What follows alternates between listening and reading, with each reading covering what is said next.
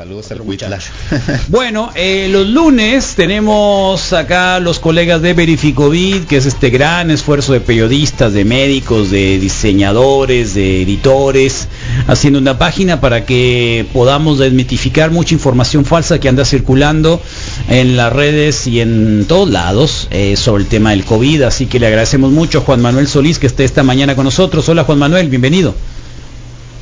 Hola, hola Carlos, buenos días. ¿Cómo te va, Juan Manuel? ¿Cómo están las cosas? Bien, afortunadamente bien. Qué bueno. ¿Cómo va? Hoy inicia la vacunación 50-59, ¿no? Hoy inicia la vacunación de 50-59, acá en la Ciudad de México tiene algunas alcaldías, ¿no? Ya conozco algunas personas que les tocó vacunarse hoy y así, pues bueno, eh, eso es, una buena señal, eh, habrá que eh, esperar a ver cómo cómo avanza, ¿no? Sí. Y también saber cuántas personas al final se, vacunan, ¿no? Porque eh, tuvimos ahí una, yo no sé, si llamarle desilusión, pero sí preocupación de, que al final la meta de,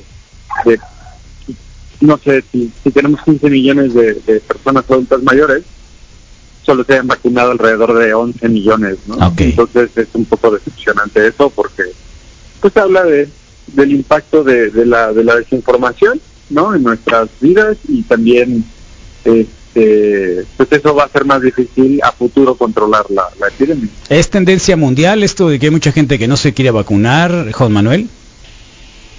Pues eh, sí, sí es un poco tendencia mundial. De hecho, hoy eh, el New York Times publicó un reportaje en el que justo hablaban de cómo en Estados Unidos, después de tener este gran eh, gran esfuerzo de vacunación, ¿no? En el que ya han logrado vacunar, eh, pues por lo menos a la mitad de todos los adultos, eh, de, todos de todas las personas adultas de, Estados Unidos, ¿no?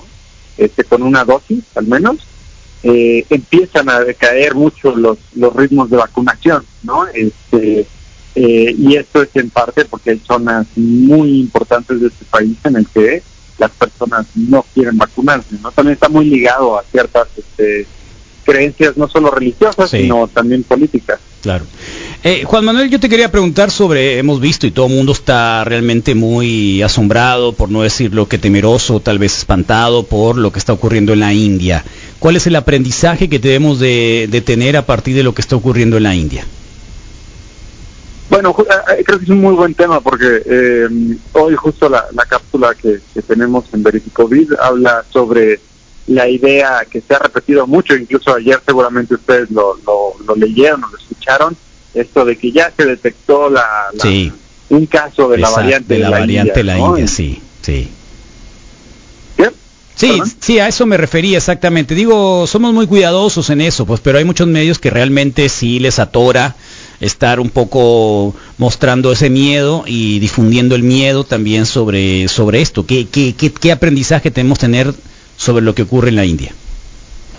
Bueno, empezando por, por la variante, eh, es que por lo que hemos visto, a pesar de que sin duda las variantes de, preocupación, que no es el caso de la, la, variante de la India, al menos hasta este momento la variante que se llama B1617, es eh, una variante pues que sí se está vigilando activamente en el mundo, se está vigilando por la Organización Mundial de la Salud, pero no es especialmente, eh, no, ha, no ha sido probada que tenga propiedades específicas eh, específicas que vayan o contra la respuesta inmune, ¿no? Que evitan que nuestro cuerpo pueda tener una buena respuesta inmune o que los anticuerpos de las personas que ya ya se recuperaron de COVID este, no puedan combatir la, esta, esta variante y tampoco las vacunas, ¿no? Entonces, digamos que por este lado se sabe que eh, no no es tan preocupante. Y por el otro lado no se tienen realmente datos de que su transmisibilidad sea muchísimo mayor. Este no es el caso de la variante de la variante este, en Reino Unido, no detectada en Reino Unido, que hay que decirlo así. Eh, ahorita le digo de la India, no, pero no es no es porque sea de ahí la, el virus, no sabemos ni siquiera dónde apareció esa variante, solo que ahí se detectó y como ahora es este, poco mundial, pues le decimos así, pero es un poco eh, el, digamos, es, es, poco preciso darles los nombres de los países, ¿no? Porque realmente no sabemos y ahí surgieron, sino ahí fueron detectadas y por eso por eso se les dice así, pero no es no es muy preciso, ¿no? Bueno. Entonces, eh, la cosa es, con la India, eh, bueno, estamos viendo pues el resultado de, digamos, de un país con una profunda desigualdad, ¿no? No solo en, el, en, términos de su sistema de salud, un sistema de salud bastante maltrecho, sino este, en términos económicos, ¿no? Muchísimas personas que, igual que en mi caso en México, eh, viven este, con salarios, este, eh, digamos, o de trabajo de, día a día, ¿no? Lo que ganan es, lo que trabajan todos los días, entonces no tienen posibilidad de, confinarse, que son estas grandes medidas que, que, han planteado, ¿no? Eh, no hay, para el tamaño del país incluso, no no se está haciendo un, este, un por decirlo así, un control suficiente sobre sobre la transmisión, no, esto, esto se ha dicho mucho de la, del rastro de contactos, ¿no? del, rastro de contactos y de, este, de la contención, ¿no? Y lo otro es que eh, durante los últimos meses previos, es decir, por ejemplo, de aquí marzo, abril, no antes de que realmente tuvieran esta gran escalada de casos, pero que ya estaba mostrando signos de, de, un aceleramiento de la transmisión y todo, eh, el país realmente hizo poco en términos de gobierno, el gobierno hizo poco para para prepararse para lo que venía, ¿no? Ya con la experiencia de ver países como México, Estados Unidos, Europa misma, ¿no? Brasil, eh, ya ya deberíamos de estar como un poco más, o sea, los gobiernos tienen ya más herramientas y, experiencia para entender cuándo cuándo puede venir uno de estos grandes este, picos de, contagios, ¿no? Y en cambio se, permitió la realización de eventos de festividades religiosas masivas, ¿no? Eh, hay una muy famosa que se, llevó a cabo hace un, poco menos de, un mes, ¿no? Que en el que las personas van al río Ganges y se bañan en el río, pero se aglomeran de una forma impresionante, ¿no? Eh, se hablaba de que este es uno de los eh, ese evento en sí mismo, solo en uno de los días en los que se estaban haciendo pruebas se detectaron 2.000 personas que participaban en el evento con, eh, con el, este, la enfermedad activa, ¿no? Con COVID-19. Entonces, eh, digamos que realmente eh, lo que vemos ahí es resultado de que el país, el gobierno de, Narendra Modi, que es el, primer ministro de la India, no tomó las medidas que tenía que, tomar en el momento indicado para evitar que esto se volviera la tragedia que vemos, que es este es espeluznante ver estas imágenes no de los de las incineraciones al aire libre de, la gente muriéndose afuera de los hospitales de este y bueno es, una tragedia. la, pregunta eh, Juan Manuel es obviamente podemos llegar a lo que está viviendo la India en nuestro país en México sin duda podemos, ¿no? O sea, sin duda no sé si en la misma magnitud, porque además es, el país tiene una densidad demográfica que solo tenemos en México, en la Ciudad de México, ¿no? Sí. Que es donde realmente ha habido una afectación. Eh, no digo que en los otros lados no haya habido afectaciones, ¿no? Pero digo que eh, donde donde ha sido más dura la epidemia ha sido sin duda en la Ciudad de México, ¿no? En el Estado de México, en esta zona, en esta gran zona conurbada, ¿no? Que tenemos eh, en donde justamente pues, hay una gran densidad poblacional y hay una movilidad permanente, ¿no? Es, es, imposible frenar estas, estas urbes, ¿no? Y estas, estos municipios y esta actividad este, de forma de forma este, total, ¿no? Es casi, es casi imposible. Entonces, sin duda puede pasar. Eh, ahorita en México, o sea, no sabemos exactamente por qué, eh, y son de esas cosas que no tenemos con mucha claridad y, son preguntas científicas que, hay que decirlo así. No sabemos exactamente por qué en México en este momento seguimos con casos a la baja, seguimos con un aparente control de la epidemia, ¿no? Eh, pero no hay garantías de que en ningún momento esto no pueda revertirse. ¿Por qué? Porque según las estimaciones que hablábamos la semana pasada de la Universidad de San Luis, ¿no? Eh, andaba en, la, la, inmunidad anda por ahí del 60% esta semana presentaron un estudio de cero prevalencia del Instituto Mexicano de Seguro Social, este, en la conferencia vespertina, Y en la estimación del, del, Instituto Mexicano de Seguro Social, que ese, estudio pero prevalente llegaba desde que empezó la epidemia, un poquito antes de que empezó la epidemia en México, por ahí en febrero de 2020, hasta finales de 2020, es decir, diciembre, que fue donde el pico, el, eh, tuvimos este gran segunda ola, ¿no?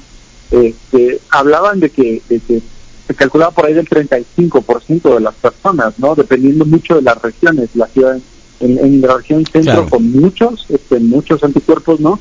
Y en zonas más, este, por ejemplo, en, la región de Tijuana, Baja California, ¿no? En esa zona del noroeste, también había muchas personas con, con, con, este, con anticuerpos, pero por ejemplo en zonas más del occidente, en Jalisco, en Colima, había menos. Entonces, no sabemos si realmente ahorita se debe porque eh, se deba el, hecho de que la, epidemia parezca relativamente controlada o controlada, no hay, no hay que hay que decir que, se sigue muriendo mucha gente, o sea, cada, día que, hay registros, pues, pues, el fin de semana que pues, siempre bajan los registros, ¿no? Pero eh, digamos en la semana media tenemos 400, 500 muertes registradas, ¿no? Muy bien. Al día y eso es, mucha mucha gente.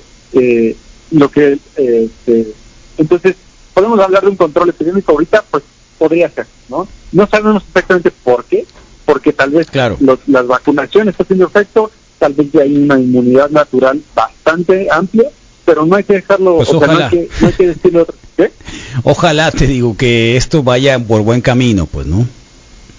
Sí, pero todavía no lo sabemos. O sea, en cualquier caso, si la estimación del 50% de la población, que todavía hay 60 millones de personas que se puedan enfermar y de esos cuántas personas se pueden morir. ¿no? Son muchas, Entonces, eh, no, cada vez que vemos a, Brasil, cada vez que vemos a la India, cada vez que vemos a estos países, de Argentina ha tenido unas semanas terribles, también Chile sigue sigue pasando un momento difícil, ¿no? Que parece que ya llegaron a estas mesetas, les llaman altas, ¿no? Es decir, ya parece que se controló el crecimiento y de ahí debería de empezar a bajar el número de casos. Eh, tenemos que, que, que, pensar en qué podemos hacer como gobierno y sociedad para evitar que nos vuelva a suceder claro. ¿no? En México, eh, porque entendiendo el tamaño de países, entendiendo sí los registros, los subregistros, todo eso, pues la situación de diciembre fue muy comparable, ¿no? Muchísimas personas haciendo filas de días para conseguir el oxígeno aquí en, la Ciudad de México y en otras partes del país, ¿no? Muy bien. Eh, muchísimas muertes, ¿no? Este, solo, solo, solo en ese periodo, ¿no? Una cantidad terrible de, fallecimientos. Entonces, eh, creo que es un llamado de alerta para México en el sentido de que el gobierno tiene que pisar el acelerador de la vacunación. Claro. Claro. En el eh, momento en el que llegue este crecimiento, tiene que encontrarnos con la mayor cantidad de personas vacunadas. Bueno, va hoy inicia la de 50-59 en algunos lugares de la Ciudad de México. Mañana empezaría acá en Sonora, nos están avisando acá con una exactamente en Cananá y Puerto Peñasco. Igual con las letras A, B y C de las 8 a las 10 de la mañana. Las siguientes letras estarán eh, dando a conocer hasta las 6 de la tarde. Tener el preregistro en la mano, identificación oficial en los lugares donde están en Cananea y en Puerto Peñasco, digamos que son las dos que nos están dando a conocer hasta el día de hoy. Eh, los de 59 serán el martes, el miércoles en caso de Puerto Peñasco 55 a 59 y el jueves 6 de 50 a 54, que es una es una comunidad este más turística que está en el noreste, que es Puerto Peñasco y Cananea, que son las dos ciudades que van a empezar acá con 40.000 vacunas de la Pfizer.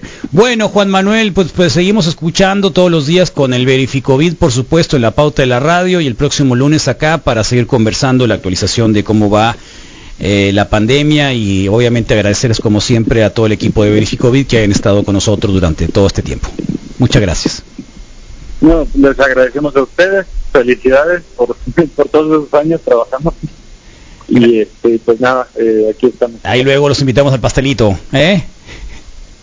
Perfecto. Gracias Juan Manuel, un abrazo para todos. Gracias. Bueno, hoy vamos a comer pastel, ¿eh? ¿Un pingüino quieres? ¿Una coyota? ¿Un cervezón? ¿Un cervezón? ¿Un cervezón? Y luego, luego dijiste que sí, no, vamos a tomarnos un cervezón ahorita. Un cervezón que te hay acá de los Rooster, tuve que un poquito de, de, Neipa. Eh, no, de Neipa. No, ha llegado la de arroz. De Neipa. No, no ha llegado la de arroz, pero está la Neipa. La arroz me ¿eh? gustó. Lost in the Supermarket.